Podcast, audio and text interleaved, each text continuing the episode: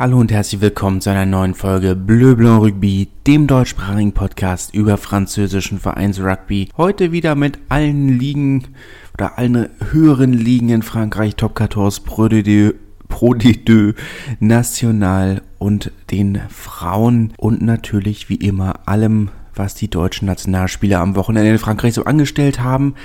Diese Woche leider ein wenig zeitlich knapp bei mir, ähm, von daher die Folge, ich warne nur vor, vielleicht nicht äh, ganz so gut zusammengeschnitten, wie ich es normalerweise gerne machen würde. Also nicht wundern, wenn da die eine oder andere längere Pause dazwischen ist. Es tut mir leid, aber manchmal ist das so. Ich wollte eigentlich schon Montag aufnehmen, aber aus offensichtlichen Gründen ähm, war der Kopf ein bisschen woanders. Ist ja doch ein wenig viel passiert die letzten Tage und Wochen. Auch im französischen Rugby neben dem äh, Sieg von Frankreich in Schottland natürlich äh, mit dem ersten Versuch von äh, Joram Moefana. Keine besonders äh, kreative Filmempfehlung, aber trotzdem eine Filmempfehlung.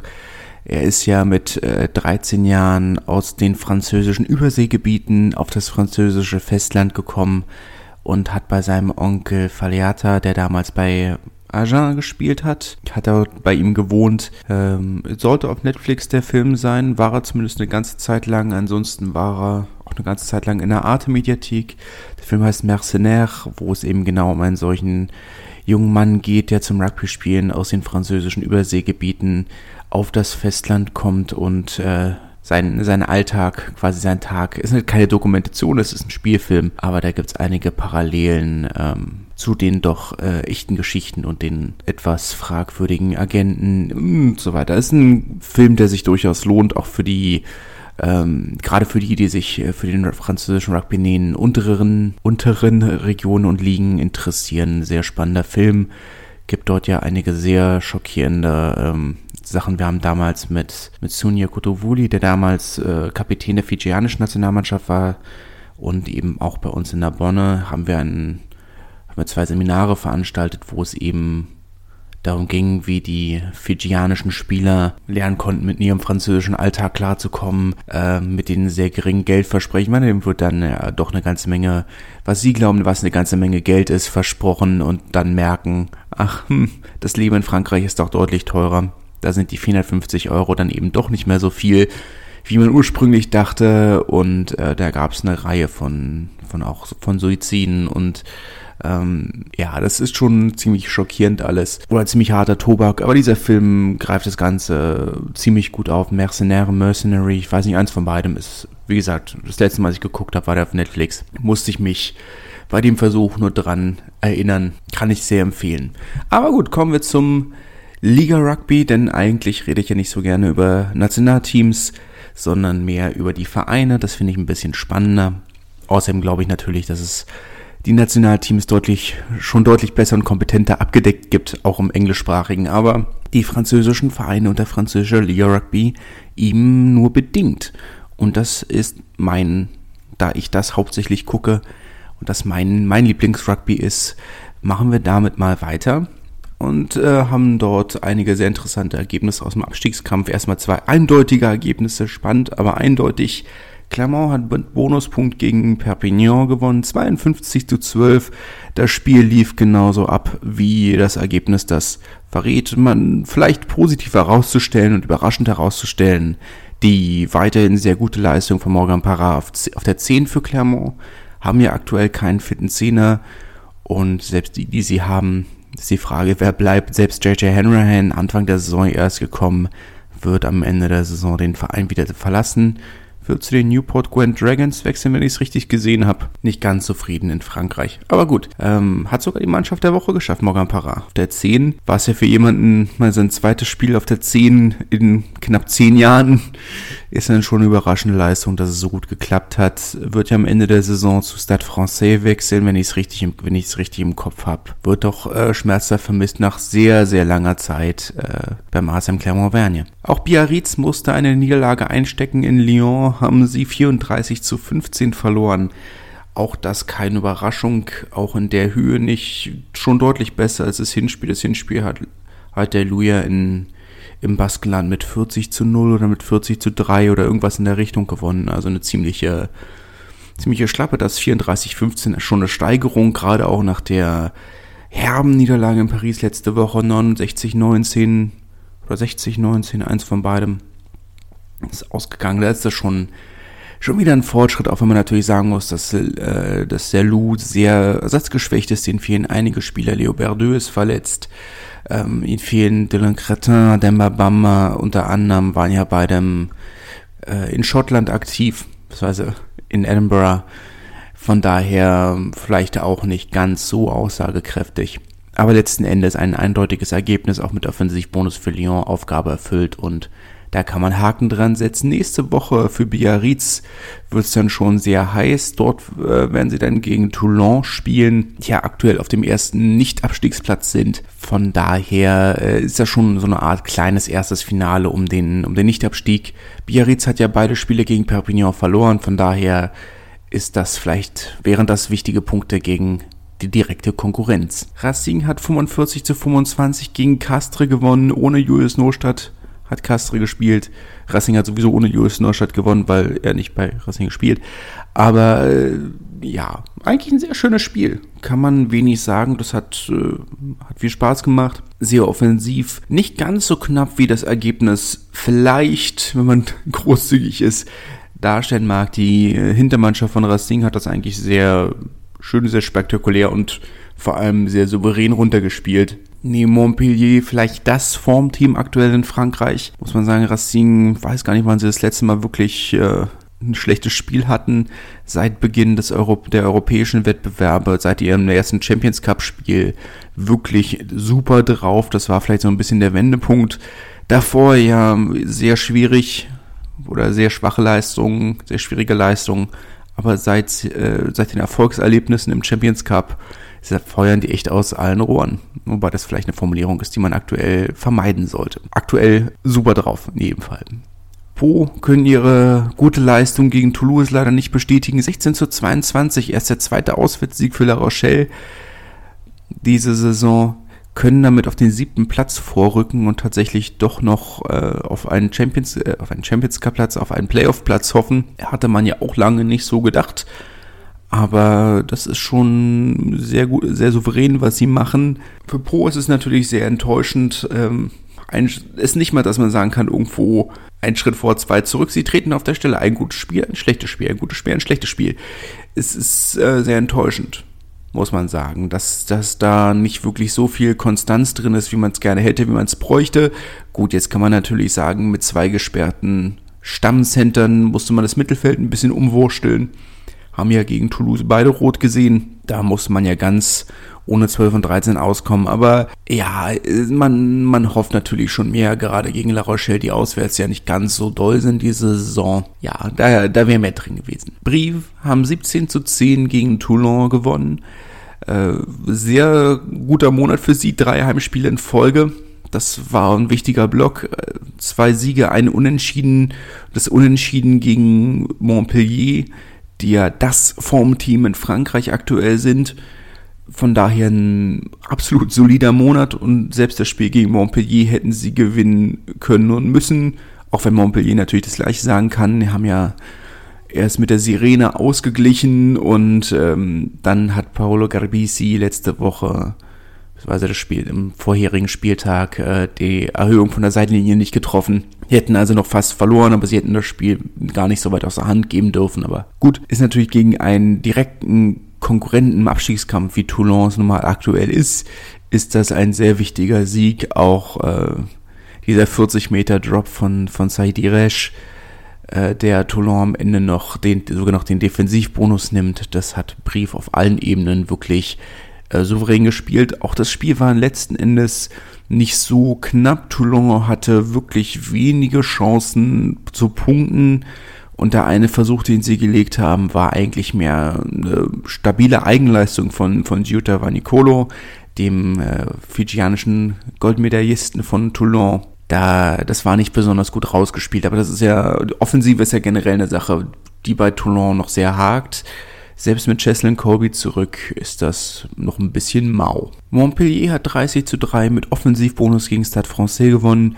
Äh, Stade Francais haben ein bisschen rotiert, treten ja jetzt am Wochenende schon wieder im sogenannten Classico gegen Stade, äh, Stade Toulousain an und haben ihre, ihre Stammspieler ein bisschen geschont für dieses Spiel. Das ist ein prestigeträchtiges Spiel.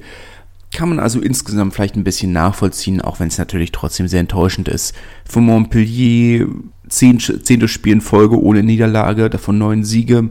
Nur eben dieses eine unglückliche Unentschieden oder sehr glückliche Unentschieden, je nachdem, aus welcher äh, Sichtweise man das betrachtet. Dazwischen ansonsten neun Siege aus zehn Spielen. Das ist eine sehr stabile Leistung. Man ist damit jetzt auf dem zweiten Platz. Kann man also äh, durchaus zufrieden sein. Das Ergebnis spricht auch für sich selbst. Ähm, positiv herauszustellen ist Zach Mercer, Anfang der Saison ja aus England gekommen. Der spielt eine absolut fantastische Saison. Und äh, der Versuch, den er, der erste Versuch für Montpellier, den er eingeleitet und beendet hat, spektakulär. Also super Leistung von, von ihm. Ähm, das ist schon sehr souverän. Und das Topspiel hatten wir noch Toulouse gegen Bordeaux. Das Derby de la Garonne. Zwei Teams, die für ihr äh, Offensivspiel äh, bekannt sind. Zwei Teams, die sehr offen spielen. Leider nicht in diesem Topspiel. Das war eine sehr geschlossene Angelegenheit. Sehr langsam. Toulouse ohne Versuch. Das kommt auch selten vor ja, klar, beiden Teams haben viele Spieler gefehlt. Ähm, Bordeaux musste ja zum Beispiel auf seine Achse verzichten. Lucu Jalibert der, bei der Nationalmannschaft, Cameron Woki bei der Nationalmannschaft. Toulouse fehlt sowieso ein gefühltes Drittel der Startaufstellung. Muss man alles äh, verstehen oder muss man für alles Verständnis haben? Aber ich hatte mir mehr erhofft. Ich glaube, die meisten Leute hatten sich mehr erhofft. Maues Spiel insgesamt. Toulouse kann einfach nur zufrieden sein. Man muss einfach nur zufrieden sein. Endlich ein Ende dieser Niederlagenserie. Die hatten ja eine sehr negative Serie, haben das letzte Mal im November gewonnen. Da, da sind sie einfach nur zufrieden, dass diese Serie vorbei ist. Aber insgesamt ist es natürlich trotzdem äh, sehr wenig spielerisch, nicht besonders überzeugt gegen eine ersatzgeschwächte, gegen einen ersatzgeschwächten Tabellenführer. Kommen wir zu Pro D2. Bayonne hat 37 zu 10 gegen Colomiers gewonnen. Vielleicht das Topspiel des Wochenendes. Colomiers, die äh, innerhalb der ersten fünf Minuten aus der eigenen 22. Konter sehr schön zu Ende gespielt haben. Ähm, das ist auch ein Clip, wenn ihr den auf YouTube seht, guckt ihn euch ruhig mal an. Das ist ein sehr schöner Versuch gewesen. Dann aber allerdings in der siebten Minute mit der roten Karte für Coletta, ähm, Coletta vielmehr, und danach war es eigentlich nur noch Bayonne, die das Spiel mit Offensivmodus gewinnen. Äh, schwierig, das zu bewerten. Letzten Endes wichtiger Sieg für Bayonne. Natürlich gegen einen direkten Playoff-Konkurrenten, aber eben halt nur bedingt aussagekräftig aufgrund äh, der Überzahlsituation. Bourg-en-Bresse hat sich im Abstiegskampf keinen Gefallen getan, wieder auf einen Abstiegsrang zurückgerutscht, nach der Niederlage gegen Wann 1926. Christopher Hilsenbeck hat nicht gespielt, aber dafür durfte Erik Marx wieder von Anfang an ran. Seit er von seiner Verletzung zurück ist, wirklich fast als Stammspieler gesetzt wieder. Das ist schon sehr, sehr solide, was er da macht. Und ein Auswärtssieg für Wann natürlich auch sehr wichtig in der Hoffnung, noch auf einen Playoff-Platz wieder vorrücken zu können. Rouen haben die, äh, haben den Ausrutscher, wie bereits angedeutet, von Bourg-en-Bresse genutzt und 30 zu 16 gegen Aurillac gewonnen und damit sind sie wieder von einem Abstiegsplatz runter. Ein sehr spannender, insgesamt sehr spannender Kampf um diesen vorletzten oder um die Vermeidung des vorletzten Tabellenplatzes. Von Aurillac hatte ich ein bisschen mehr erwartet und wenn ich ganz ehrlich bin, aber Rouen haben ja letzten Endes keine schlechte Mannschaft. So ist es ja nicht. Von daher geht das dann sicherlich auch in Ordnung. Ähm, auch wenn, man von Aurillac schon äh, deutlich mehr gewohnt ist, gerade in der Defensive. Das ist ja eigentlich ihre große Stärke, dass sie beim Gegner wenig zulassen, dass sie sehr eklig zu bespielen sind. Haben sie nicht ganz auf den Platz gekriegt. Carcassonne gegen Narbonne. Das äh, Derby de Lorde. 31 zu 10 äh, für die Kanarie aus der, aus der Katara-Stadt. Sehr enttäuschend für mich natürlich als, äh, als Fan, nachdem man ja zwei Heimsiege in Folge geholt hat, äh, die ganze Woche über diese großen Worte, das ist das Derby, das ist, äh, das ist das, das Abstiegsfinale fast, wenn man das nicht gewinnt gegen Carcassonne ausgerechnet, äh, dann ne, kann man ja gleich einpacken. Rekordzuschauerzahl für dieses Derby, ähm, was ja schon immer es ist nicht das große Derby für Narbonne. Man hat ja eigentlich traditionell die Rivalitäten mit Béziers, und eben auch mit Usaba, auch wenn das große Derby natürlich gegen Béziers ist. Carcassonne ist ja noch nicht so lange überhaupt in der zweiten Liga, zehn Jahre, aber vorher hatten es ja keinerlei Erfahrung in den höheren Rängen oder in den höheren Ligen. Das ist mal so ein bisschen der kleine Bruder gewesen. Jetzt aktuell natürlich auf dem fünften Platz. Narbonne auf dem letzten, elf Plätze dahinter. Das Ergebnis geht in Ordnung gerade sehr schön natürlich für die Stadt Carcassonne, für diese Rekordkulisse, 6.500 äh, Menschen im Stadion, hatte man in der Form auch sehr selten. Aber als Fan ist das natürlich sehr bitter. Ich kann euch nichts über das Spiel sagen. Ich habe mir die Highlights nicht angeguckt. Das wollte ich mir dann eben doch nicht antun. Da müsst ihr, ja, es tut mir leid. Aber das habe ich mir nicht angetan. So sehr hasse ich mein Leben dann doch nicht. Naja. Montauban hat 30 zu 24 gegen Oyonnax gewonnen. Sehr überraschend, wie ich persönlich dann doch finde. Montauban ja doch etwas schwächelnd, Oyonnax sehr formstark. Äh, haben wir jetzt auch schon äh, nachgelegt, unter anderem Gavin Stark von, von Biarritz verpflichtet. Der äh, Überraschende hat ja zwischenzeitlich eigentlich gesagt, er wollte in Rente gehen. Ähm, ist ja noch nicht so alt, 26, 27 ähm, war der Zweitliga oder einer der Spieler, die für den Aufstieg von Biarritz überhaupt gesorgt haben, jetzt auch in der ersten Liga gesetzt und dann eben jetzt dann doch äh, zu Oyonnax. Das ist eine sehr gute Verpflichtung. Man glaubt also offensichtlich schon an seine Aufstiegschancen. Da sollte auch so ein kleiner Ausrutscher. Man kann ja Montauban ja verlieren. Das ist ja kein Problem. Montauban haben ein gutes Team, auch wenn sie ähm, nicht ganz so doll in Form sind. Aber insgesamt ist das schon okay sehr kurios, diese, ähm, was ist kurios? Sie haben so eine kleine American Football Demonstration gehabt, aber es ist, äh, wirkt schon sehr, sehr komisch, wenn sie neben ihren, neben ihren Cheerleadern dann noch eben noch dieses American Football Team da im Eingang stehen hatten, die den Einlauf der beiden äh, Teams begleiten und sich wild auf die Helme klopfen. Sah irgendwo sehr merkwürdig aus. Aber gut, Montauban ist, äh, mögen ihre, mögen ihre Show-Elemente, haben ja schon seit der ganzen Weile diese Cheerleader immer Feuerwerk mit dabei. Stadion wird ja auch so langsam renoviert, haben ja die ersten VIP-Boxen überhaupt in der Geschichte des Stadions jetzt installiert. Der Rest soll auch renoviert werden. Also mal schauen, wie gesagt, für Montauban ist das ja ein Umbruch, ja. Das ist nächstes Jahr wollen sie, glaube ich, wirklich den Aufstieg angreifen aber dieses Jahr wäre sicherlich auch schon mehr drin gewesen. Nevers hat souverän 32 zu 10 mit Offensivbonus gegen, gegen Provence Rugby gewonnen. Das kann man eigentlich so stehen lassen, das erwartete Ergebnis auch in der Höhe. Natürlich enttäuschend von Provence, aber von Provence sind wir Enttäuschung ja gewohnt die werden ihrem Kader und ihrem Eigenanspruch ja schon seit gefühlten 20 Jahren nicht gerecht, als Jonah Lomu noch für den Vorgängerverein in Marseille gespielt hat. Phoenix Marseille oder was auch immer, wie, wie er da hieß.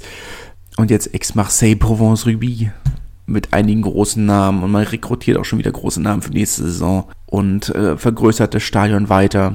Die Grundfläche für die neue Viertribüne ist ja schon geschaffen. Aber ich gehe auch davon aus, dass sie auch nächste Saison weiter enttäuschen werden, äh, enttäuschen werden. Sich selbst und alle anderen natürlich auch. Tut mir leid, dass ich das so böse sehen muss. Ich kann mir durchaus vorstellen, dass das ein Verein ist, der langfristig auch einen Platz in der ersten Liga haben könnte, aber da muss einfach mehr kommen. Béziers hat in Unterzahl 20 zu 17 gegen Grenoble gewonnen.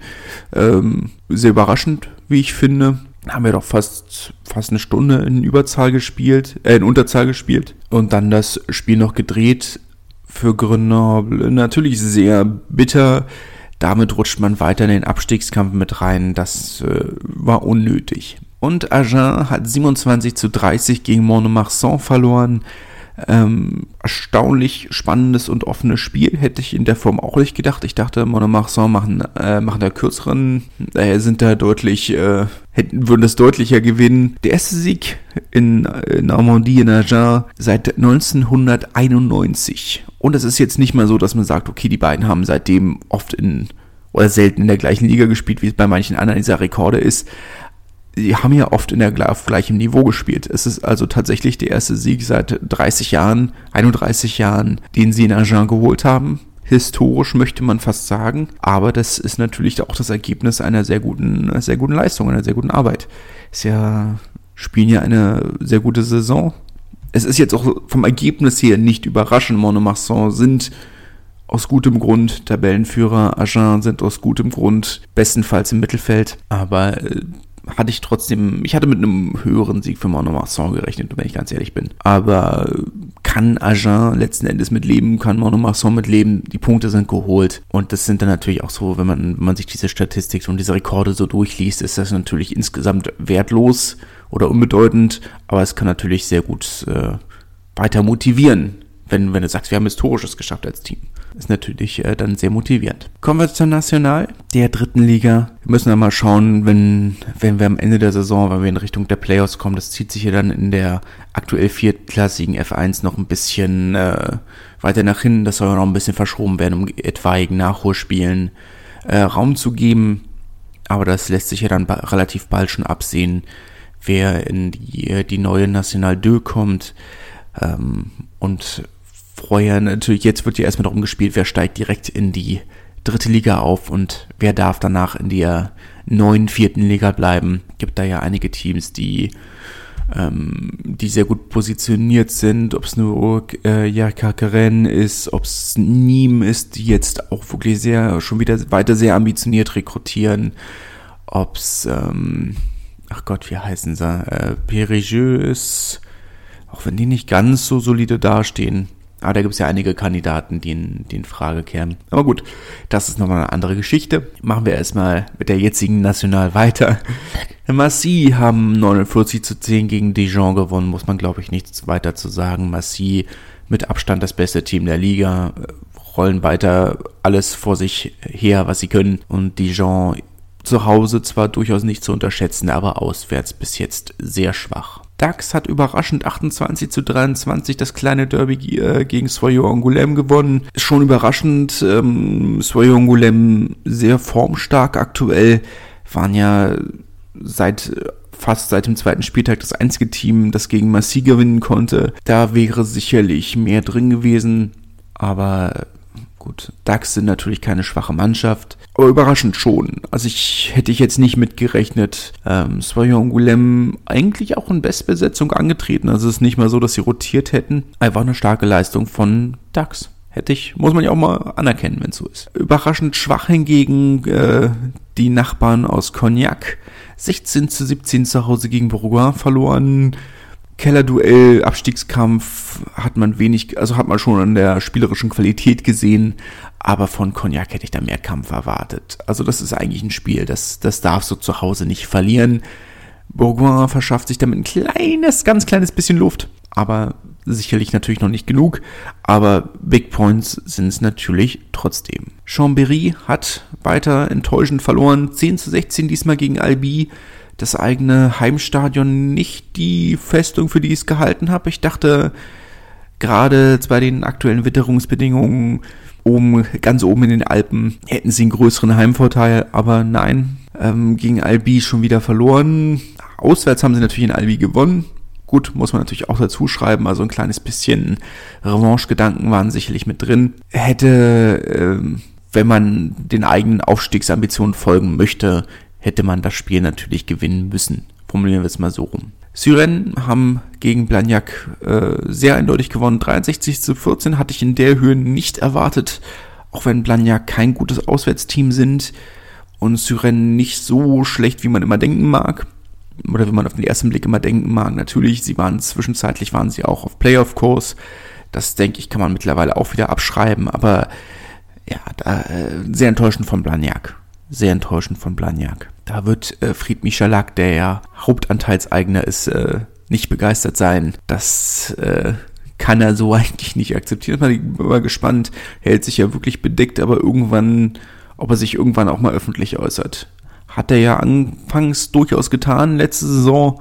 Seitdem hält er sich aber sehr zurück. Bin gespannt, ob da noch mal was kommt. Nizza haben 50 zu 6 gegen Tarbe gewonnen. Leider kein, äh, kein Adler-Duell äh, Kurt Haupt auf, äh, auf äh, Nizza-Seite nicht äh, vor, dabei, äh, Maxim Oldmann allerdings schon auf Seiten von Tarbe, durfte wieder oder hat wieder auf der 15 gespielt, aber das Ergebnis ähm, spricht natürlich Bände.